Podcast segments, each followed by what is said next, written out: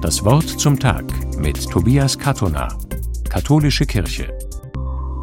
Seit vielen Jahren treffen sich Menschen der jüdischen, muslimischen und christlichen Gemeinden aus Emding.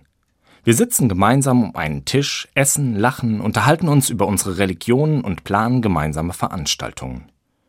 Über die Zeit ist ein vertrauensvolles Verhältnis entstanden. Aber nach dem schrecklichen Angriff der Hamas auf Israel am 7. Oktober habe ich mich kurzzeitig gefragt, ob unsere Freundschaft stark genug ist, diesen Konflikt zu überstehen. Unser erstes Treffen danach war für den 9. November geplant. Zu dieser Zeit hat Israel die Hamas im Gazastreifen angegriffen. Bei den Angriffen sterben unschuldige Menschen.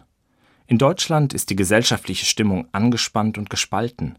Ein Teil der Menschen solidarisiert sich mit Israel, ein anderer mit den Palästinensern. Es gibt antisemitische Hetze und jüdische Menschen und Einrichtungen werden angegriffen. Deshalb frage ich mich, wie unser Treffen unter diesen Vorzeichen werden wird. Am Abend sind dann zumindest mal alle da. Und dann gleich die erste Frage von den Muslimen an die Juden. Wir verurteilen und verabscheuen das, was die Hamas gemacht hat, zutiefst. Aber jetzt leiden, hungern und sterben durch die Angriffe Israels viele Menschen im Gazastreifen, vor allem auch Frauen und Kinder. Wie können wir als Muslime solidarisch mit den Palästinensern sein, ohne als antisemitisch zu gelten? Ein steiler Einstieg. Ich muss erstmal tief durchatmen, auch weil ich zuvor erfahren habe, mit welcher Angst unsere jüdischen Freunde gerade leben. Angst um Verwandte in Israel und weil Juden in Deutschland verstärkt angefeindet werden.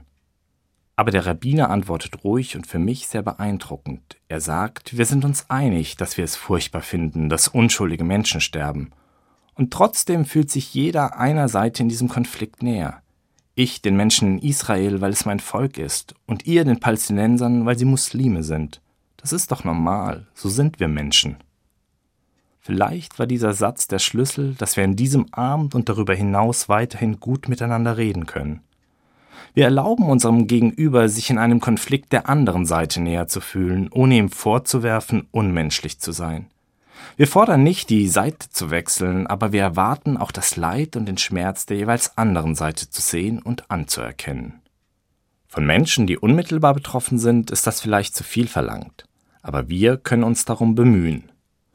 Tobias Kattoner aus Emding von der Katholischen Kirche